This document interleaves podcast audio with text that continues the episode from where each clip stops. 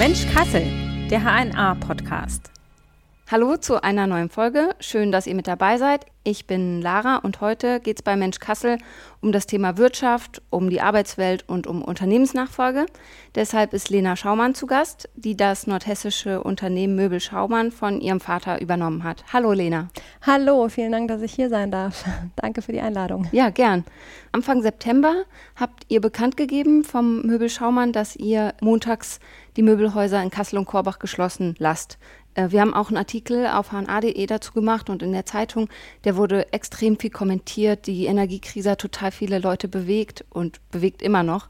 Wie sind jetzt so die ersten Erfahrungen? Also wirklich sozusagen, dass wir den, auf die Montagsöffnung verzichten, tun wir jetzt ja erst ab Oktober. Wir haben jetzt gerade den, äh, ich glaube, 12. oder 13. Oktober. Ne? Der erste Montag war ein Feiertag für uns alle. Das heißt, so richtig viel sagen können wir eigentlich noch nicht. Also wie sich jetzt irgendwie was verschiebt und so weiter. Wir können nur sagen, ähm, es war auf jeden Fall spannend, die Reaktion. Wir haben das natürlich auch gesehen, sowohl auf hna.de wie auch auf Facebook, wie auch auf anderen Kanälen. Und es war ja wirklich sehr gespalten. Also gefühlt mhm. hat so die bilde ich mir jetzt ein, mehr als die Hälfte fand es super und hat irgendwie gesagt, gut, dass da Verantwortung übernommen wird und gut, dass es auch ähm, eine Entscheidung für die Mitarbeiter getroffen wurde. Andere haben sehr, sehr kritisch reagiert. Da gab es ja wirklich Stimmen sogar von, ja, jetzt machen sie erstmal montags zu und dann machen sie irgendwann gar nicht mehr auf. Mhm. Oder auch wirklich äh, spannendste Unterstellungen von, ja, ja, jetzt werden Mitarbeiterkosten gespart, was tatsächlich überhaupt nicht stimmt, weil die haben ja vorher, war sechs Tage auf, aber es hat ja kein Mitarbeiter sechs Tage gearbeitet, sondern eben fünf logischerweise.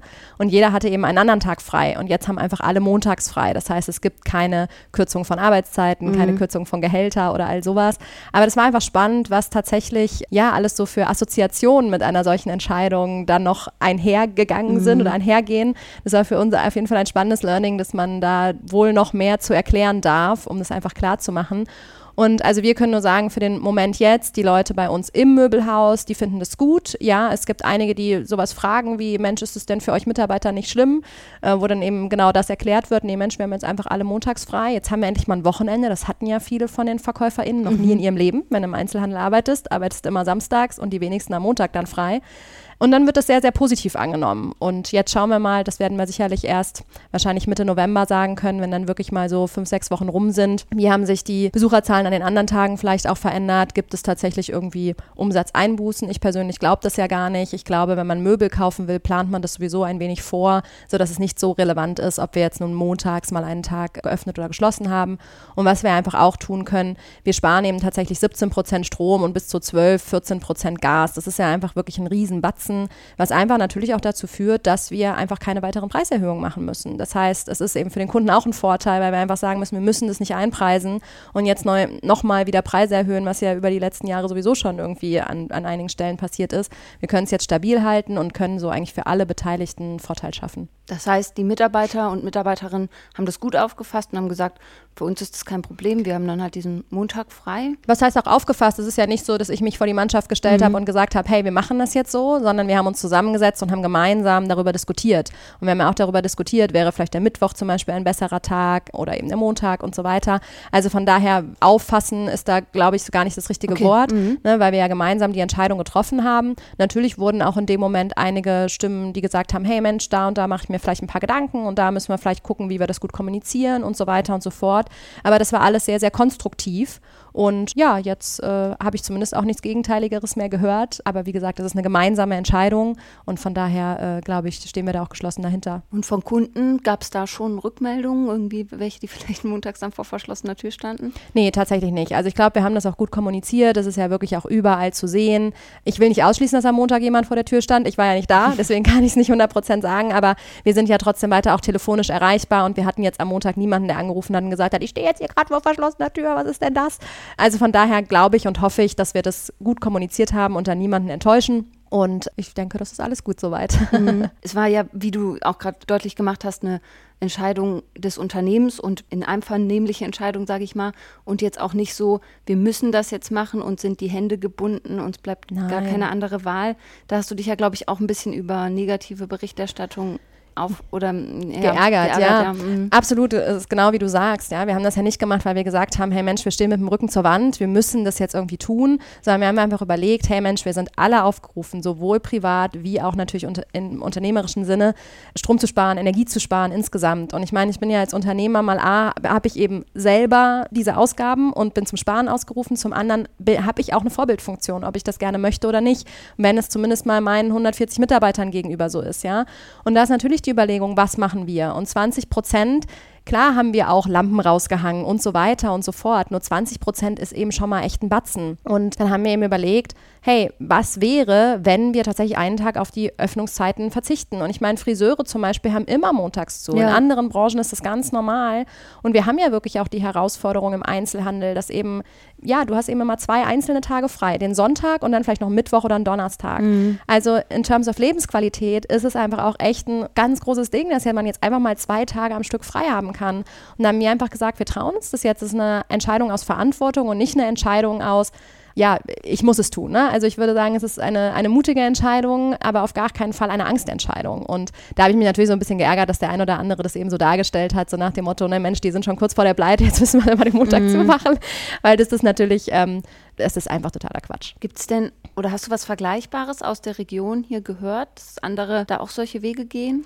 Leider nicht. Und es ist auch so spannend, weil der große Handelsverband Deutschlands hat es ja sogar empfohlen. Also die haben eine Empfehlung ausgesprochen, nachdem wir die Entscheidung schon getroffen hatten, für alle großen Einzelhändler, das heißt Baumärkte, Möbelhäuser, Einrichtungshäuser, ab 1. November eben auf einen Tag Öffnung zu verzichten und bevorzugt den Montag als Green Monday sozusagen, ja. Und ich habe ehrlich gesagt noch von viel zu wenigen gehört. Also ich weiß von einigen Möbelhäusern, die auch so unsere Größe sind, familiäre Häuser, die in an, ganz anderen Bereichen Deutschlands, die den Weg jetzt auch gehen und die ähm, auch gesagt haben, wir treffen die Entscheidung. Aber von den ganzen Großen habe ich persönlich noch nichts gehört ja, aber es ist so, wir haben bewusst entschieden, dass wir die Entscheidung jetzt für uns treffen. Natürlich haben wir auch diskutiert, warten wir jetzt erstmal, was zum Beispiel hier der Höfner macht, der hier in Kassel natürlich mhm. unser lokaler Konkurrent ist, sage ich mal, der Marktbegleiter vielmehr. Ähm, und wir haben dann gesagt, nee, wir wollen eigentlich nicht nur reagieren, ja. Dann so, was der macht, machen wir dann auch. Nee, wir wollen eigentlich für uns eine Entscheidung treffen, völlig unabhängig von dem, was alle anderen machen, das, was wir für richtig halten. Und wir halten das einfach für richtig.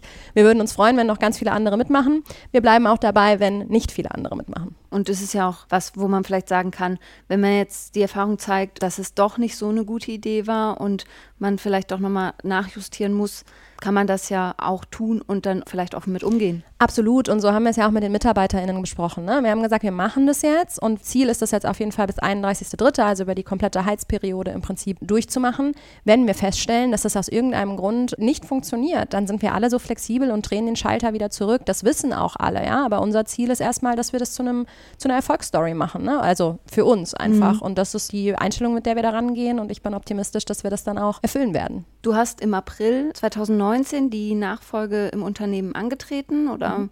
bist damit eingestiegen. Dann kam nicht mal ein Jahr später Corona.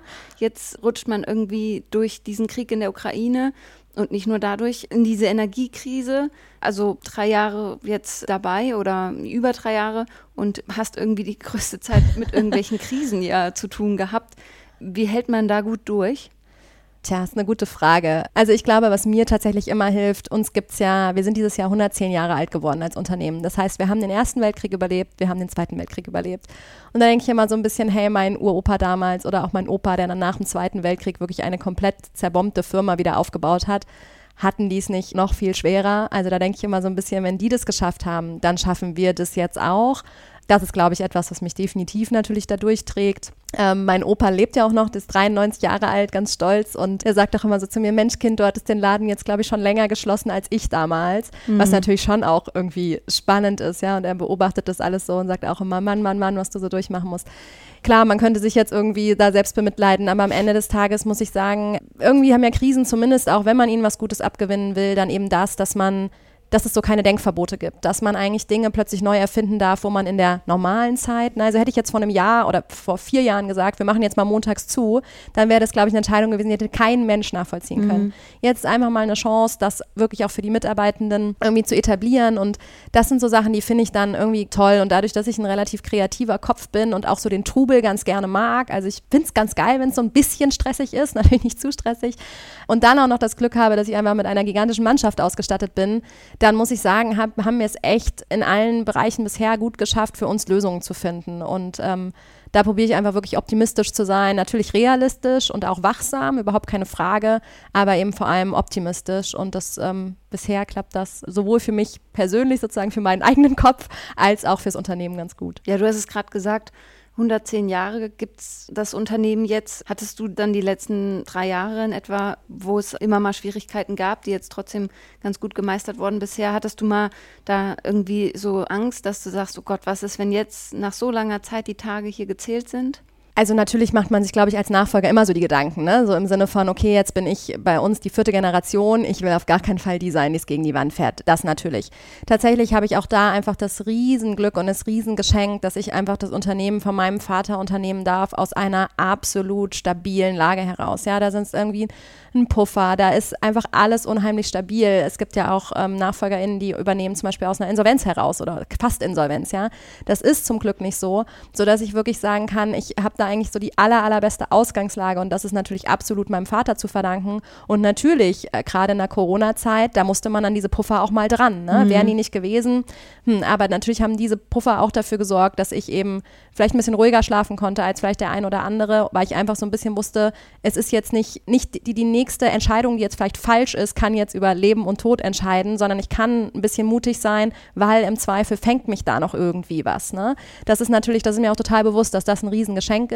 Von daher hatte ich nie das Gefühl, oh Gott, das klappt nicht. Ne? Ich war immer, ich habe hab das schon angenommen und war mir auch sicher, dass das auch jetzt, ich glaube ehrlich gesagt, ein befreundeter Unternehmer hat jetzt neulich zu mir gesagt, Lena, hast du nicht auch das Gefühl, dass Corona nur so die Testphase war für mhm. das, was jetzt kommt?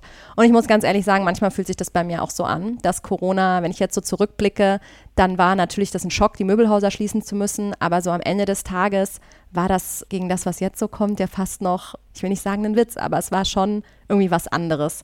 Und zum Glück ich, hat mich diese Angst nie langfristig überkommen. Also man hat so einzelne Tage, wo man sich natürlich die Sorgen macht und auch mal schlecht schläft. Das hat wahrscheinlich jeder Unternehmer und jede Unternehmerin.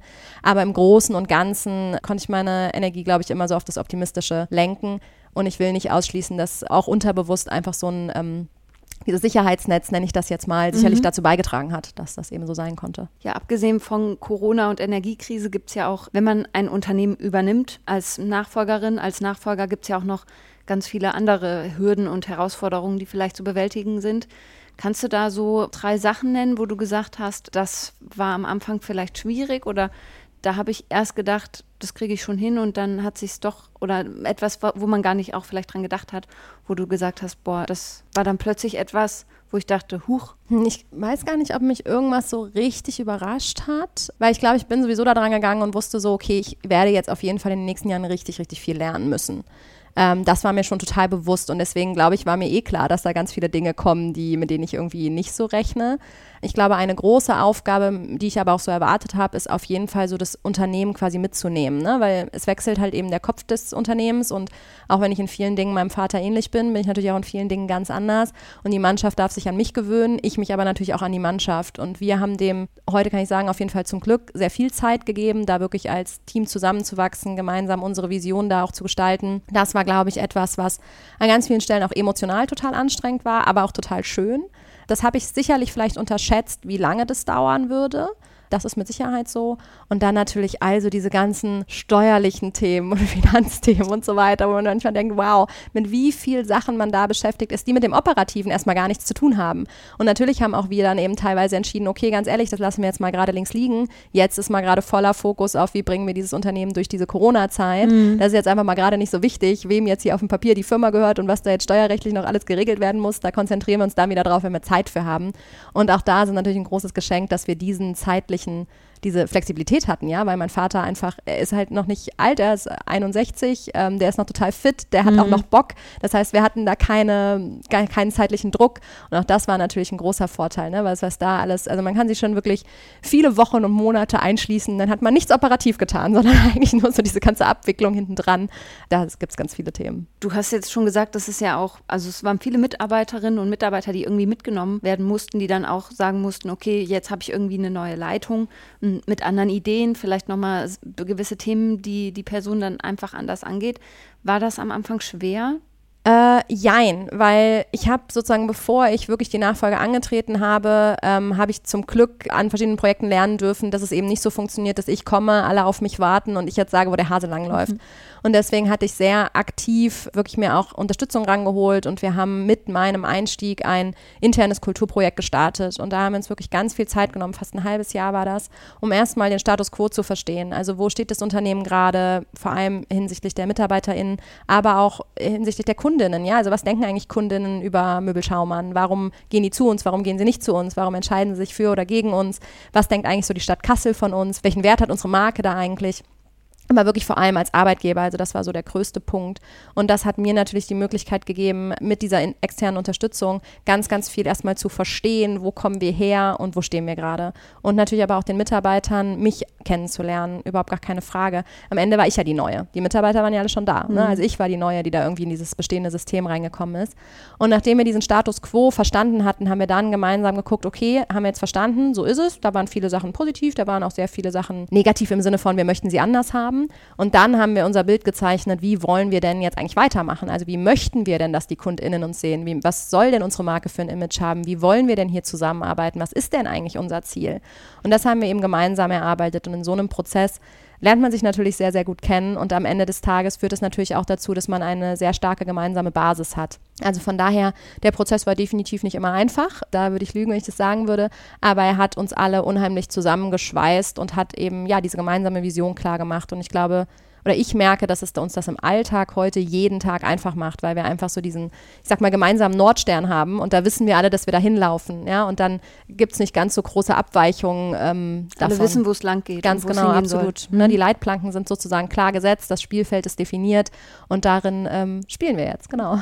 ja. ja schönes Bild wenn ich so dran denke, wie ich als Berufseinsteigerin dann unterwegs war, oder meine Erfahrung ist auch, dass ich so als blonde junge Frau, sage ich jetzt mal, in der Arbeitswelt gerade am Anfang vielleicht nicht immer wirklich ernst genommen wurde. Wenn ich als Journalistin auf Lokaltermine kam, dann war das so, ach so, ja, okay, hm, wer ist das denn jetzt? Und da kam doch immer der Herr Redakteur und wer sind Sie denn jetzt?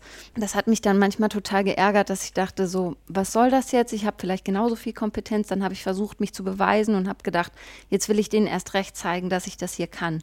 Ging dir das manchmal auch so? Ich meine, du hast ja mit den Mitarbeiterinnen und Mitarbeitern zu tun, aber bist vielleicht als Geschäftsführerin dann auch nochmal in ganz anderen, größeren Runden mit anderen Geschäftsführern, Geschäftsführerinnen? Ja, also gibt es schon immer mal. Ne? Also ich glaube, ich nehme das, glaube ich, gar nicht so stark wahr, weil ich mich auch immer nicht so drauf konzentrieren will. Ich finde es natürlich genau wie du eine Frechheit. Ne? Das ist, ich meine, es sind einfach Stereotypes und in die Schubladen möchte ich natürlich genauso wenig.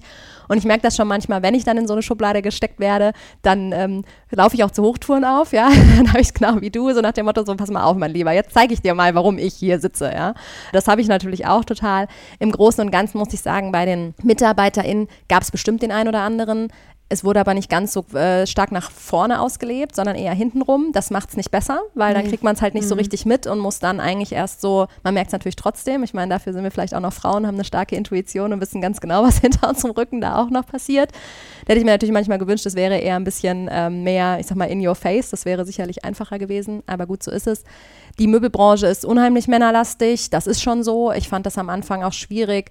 Ganz oft haben die, wenn ich neben meinem Vater stand, haben die meinen Vater Sachen gefragt, von denen sie genau wussten, zum Beispiel Online-Themen. Online-Themen waren schon immer meine Themen. So, warum fragt ihr das meinen Vater? Ich stehe direkt daneben. So, mhm. der, mein Vater gibt sowieso jetzt weiter oder er gibt irgendein Halbwissen weiter, was er natürlich von mir irgendwo hat, ja. Das habe ich schon gemerkt, aber ich habe auch ehrlich gesagt irgendwann so vielleicht so ein bisschen gesagt, so komm, lass die machen, wenn die halt die äh, Infos nicht von mir haben wollen. Ich für mich weiß, dass ich da jetzt vielleicht eigentlich der beste Ansprechpartner wäre, aber manche kann man auch zu seinem Glück oder ihrem Glück vielleicht nicht zwingen das ist okay. Also im Großen und Ganzen, äh, glaube ich, werden wir unterschätzt als Frauen, vielleicht auch noch als blonde junge Frauen. Das ist sicherlich nochmal so das Nonplusultra-Stereotype-Bild, ja. Ich glaube, eigentlich am Ende des Tages ist das ein Vorteil, weil schlimmer wäre es, wenn wir überschätzt werden würden und dann würde es jedes Mal abfallen, wenn wir den Mund aufmachen. Dann kann man nicht liefern. So, mhm. Genau, also so finde ich eigentlich, kann man jedes Mal wunderbar überraschen und ich empfinde das eigentlich eher im Großen und Ganzen als Vorteil. Ja, das stimmt, so kann man es natürlich auch sehen. ja. ja. In Kassel gibt es jetzt Möbel Schaumann nicht als einziges Möbelhaus, gibt ja noch andere größere, auch Lieferketten teilweise. Ähm, wie grenzt man sich da dann als Familienunternehmen gut ab? Äh, über ganz, ganz viele Dinge. Ne? Also ich glaube, was ich als unsere große Stärke sehe, jetzt auch ganz speziell bei Möbel Schaumann, ist, wir haben einfach eine Flexibilität, die hat eben im Zweifel so ein großes Schiff mit vielen Filialen und Tausenden von Mitarbeitern schlichtweg nicht. Und gerade in der Corona-Zeit und auch jetzt in der Zeit ist, glaube ich, Flexibilität einfach absolut King. Ja? Dann glaube ich einfach so, die, ich kenne noch alle meine Mitarbeiter, die haben alle Kontakt zu mir, die wissen alle, wie die mich erreichen können, die sehen mich auch alle regelmäßig. Das heißt, ich weiß irgendwie, wer hat jetzt gerade Sorgen, wem macht die Situation zu schaffen, ähm, wo muss ich vielleicht mal ein Gespräch führen, wie auch immer. Also ich glaube, da sind wir ganz anders da, als das eben natürlich ein Herr XY vom großen Düdede-Konzern sein kann, ja, der irgendwo, keine Ahnung, in Berlin sitzt und maximal einmal im Jahr vielleicht nach Kassel kommt oder so. Mhm. Das, ich weiß das noch nicht mal. Ähm, also ich sehe da ganz, ganz viele große Vorteile. Ich glaube, entscheidend ist, dass wir uns genau auf das auch wieder konzentrieren, dass wir nicht so tun, als wären wir auch einer der Großen und machen das sozusagen mit, sondern dass wir sagen, nee, sind wir nicht, wollen wir auch gar nicht sein. Wir haben dafür andere Qualitäten und diese Qualitäten spielen wir auch komplett aus und geben die natürlich auch an die Kunden weiter. Und das ist das, worauf wir uns konzentrieren. Das heißt, wir sagen nicht irgendwie, ach Mensch, ja schade, wir sind die Kleinen, da ist jemand so viel Größeres. Nee, wir sind vielleicht optisch gesehen die Kleineren, wir sind aber in ganz, ganz vielen Bereichen die Besseren. Und ähm, nicht in allen, aber in ganz, ganz vielen. Und äh, auf die konzentrieren wir uns, auf unsere Stärken letztlich. Kannst du da ein Beispiel nennen? Also ich glaube, was ich gerade auch gesagt habe, ne, dieses Thema Flexibilität, dieses Thema direkter Kontakt. Wenn bei uns irgendwas wirklich schief läuft, ein Kunde kriegt mich ans Telefon. Das ist sicherlich nochmal was anderes, da einfach diesen direkten Kontakt haben zu können. Eine große Stärke von uns ist auch einfach die Qualität, sowohl in der Beratung als auch in der Auslieferung. Wir haben einfach so viele Mitarbeiter, die seit Jahrzehnten bei uns sind. Und natürlich ist ein Monteur, der seit zehn Jahren bei uns arbeitet, sicherlich besser als jemand, den ich erst seit anderthalb Jahren ausgebildet habe. Das heißt nicht, dass ich das nicht auch tue, weil ich investiere natürlich in die Zukunft. Aber ich weiß, dass da andere Fluktuationen sind in anderen Unternehmen. Und da haben wir einfach eine Qualität, die, weiß ich, auch einfach übertrifft an, an vielen Stellen. Und das sind so Dinge auf jeden Fall. Wir können viel individueller mit den Mitarbeitern arbeiten. Wir haben, wir haben kein Sammelprojekt, so machen es alle, ja, sondern wir können wirklich individuell arbeiten und gucken, wie kriegen wir die Stärke aus jedem Einzelnen heraus.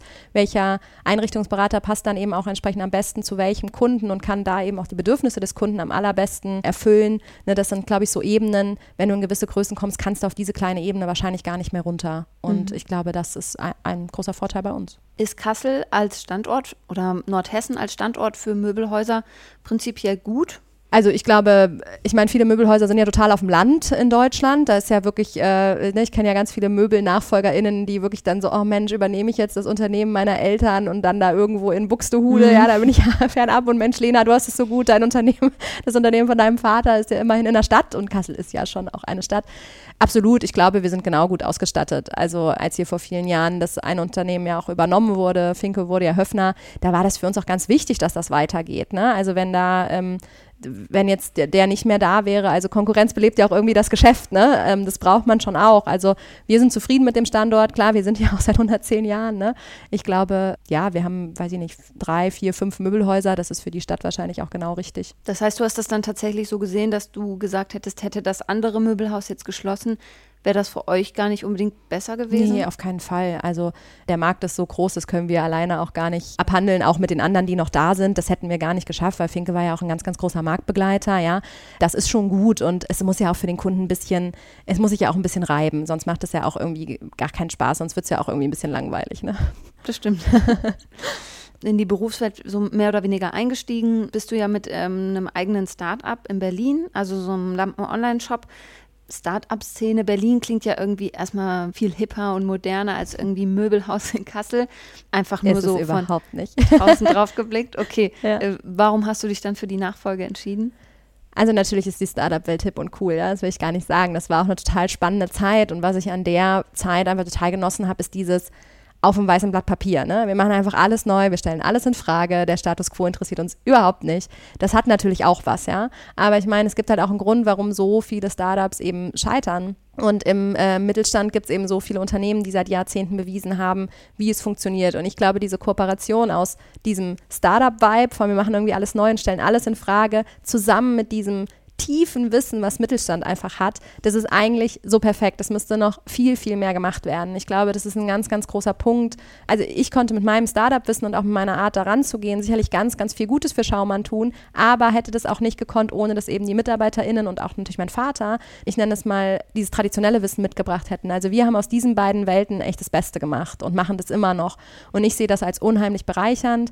Ich muss ganz ehrlich sagen, ich habe irgendwann so gedacht, es ist krass, ich habe zu diesem, wenn ich Möbel Schaumann höre, fängt mein Herz höher an zu schlagen, wie wenn ich Lumizil höre, obwohl ich dieses Unternehmen selber gegründet habe. Mhm. Also quasi diese Verbindung zu diesem Familienunternehmen ist noch so viel größer und irgendwie hatte ich so eine andere Vision noch dahinter und ich fand die Vorstellung so geil, irgendwie das weiterzumachen, was mein Uropa vor irgendwie 110 Jahren angefangen hat, das war irgendwie so ganz, das war ein ganz anderes Gefühl. Und ich muss echt sagen, ich sage das ja auch immer so, Nachfolge ist eigentlich die allergeilste Art zu gründen. Ne? Also, dass Nachfolge so ein verstaubtes Image teilweise hat, so ja, dann gehst du halt da ins, ne, wie du es gerade gesagt hast, ins Möbelhaus nach Kassel statt nach Berlin in die coole Startup-Welt. Das ist echt schade, weil das wird dem überhaupt nicht gerecht. Und hast du so drei Tipps für Leute, die jetzt vielleicht sagen, so, oh ja, mein Papa oder meine Mama, die haben auch ein Unternehmen jetzt bin ich irgendwie unsicher, soll ich das übernehmen oder lasse ich das lieber? Und ich kann ja so viel falsch machen. Man hat ja erstmal, bei, bei ganz vielen Entscheidungen kommt einem ja erstmal in den Kopf, warum man es lassen sollte.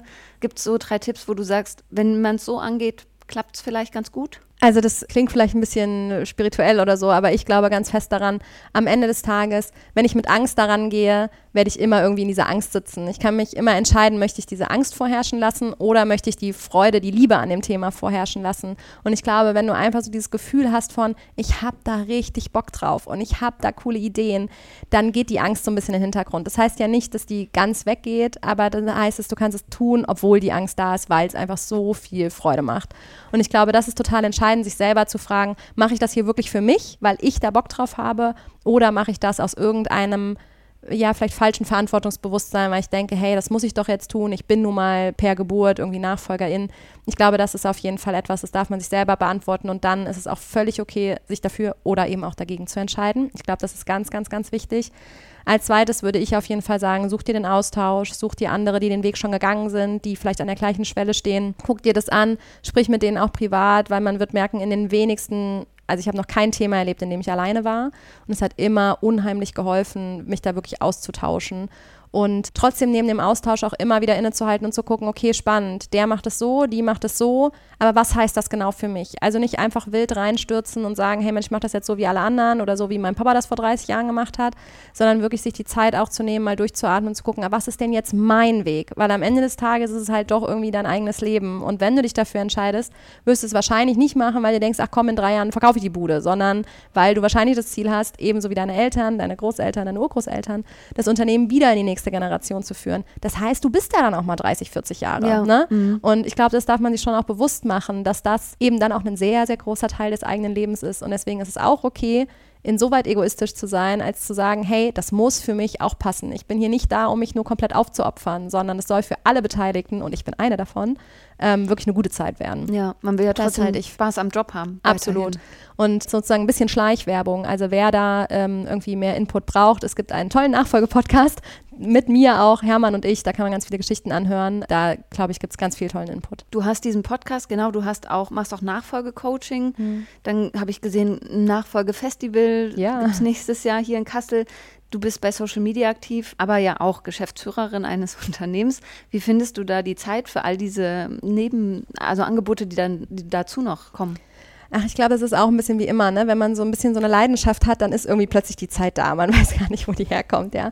Natürlich ist Möbelschaumer meine absolute Priorität. So, Punkt. Ich mache nur Dinge, von denen ich weiß, wenn ich die morgen liegen lasse, dann lasse ich sie halt liegen. Ja, also ich würde immer natürlich Möbel Schaumann steht ganz, ganz oben, Prio 1. Das heißt, es sind alles Themen, ich bin mir sehr sicher, dass ich mich da nicht übernehme. Dann ist es eben mal so, ja, jetzt gerade der Podcast, normalerweise kommt der immer dienstags raus. Letzte Woche habe ich es einfach nicht geschafft, dann ist er halt mittags, mittwochs rausgekommen. Dann ist es eben so. Ja, da waren halt gerade andere Dinge wichtiger. Und da bin ich, glaube ich, einfach so ein bisschen entspannt und sage einfach, das sind alles Themen, das sind meine Herzensthemen, das ganze Thema Nachfolge. Ich wünsche mir so sehr, dass was hat das Handelsblatt jetzt gerade wieder geschrieben? 465.000 Unternehmen stehen in den nächsten fünf Jahren oder was in Deutschland ohne Nachfolge da. Wow, das sind so tolle Unternehmen. Das wäre so schade, wenn die alle keine Nachfolge mhm. kriegen. Und deswegen ist das so ein Herzensthema und so ein Leidenschaftsthema. Dann kommt die Zeit irgendwie irgendwo her. Kann ich gar nicht so richtig sagen. Aber natürlich ist Möbelschaumann immer meine oberste Priorität. Ja, verstehe. Ja, Lena, vielen Dank, dass du heute zu Gast warst. Es war super interessant. Ich sage danke. Schönen Danke fürs Gespräch. Es ist auch immer wieder spannend, die Fragen gestellt zu bekommen, weil die stellt man sich ja selber manchmal nicht. Das stimmt, ja. so eine kleine Selbstreflexion. Ja. Ja, und euch, liebe Hörerinnen und Hörer, danke ich, dass ihr mit dabei wart. Gebt uns gerne Feedback an digitalteam.hna.de und teilt diesen Podcast fleißig, abonniert ihn. Alles, was möglich ist. Macht's gut. Tschüss. Tschüss.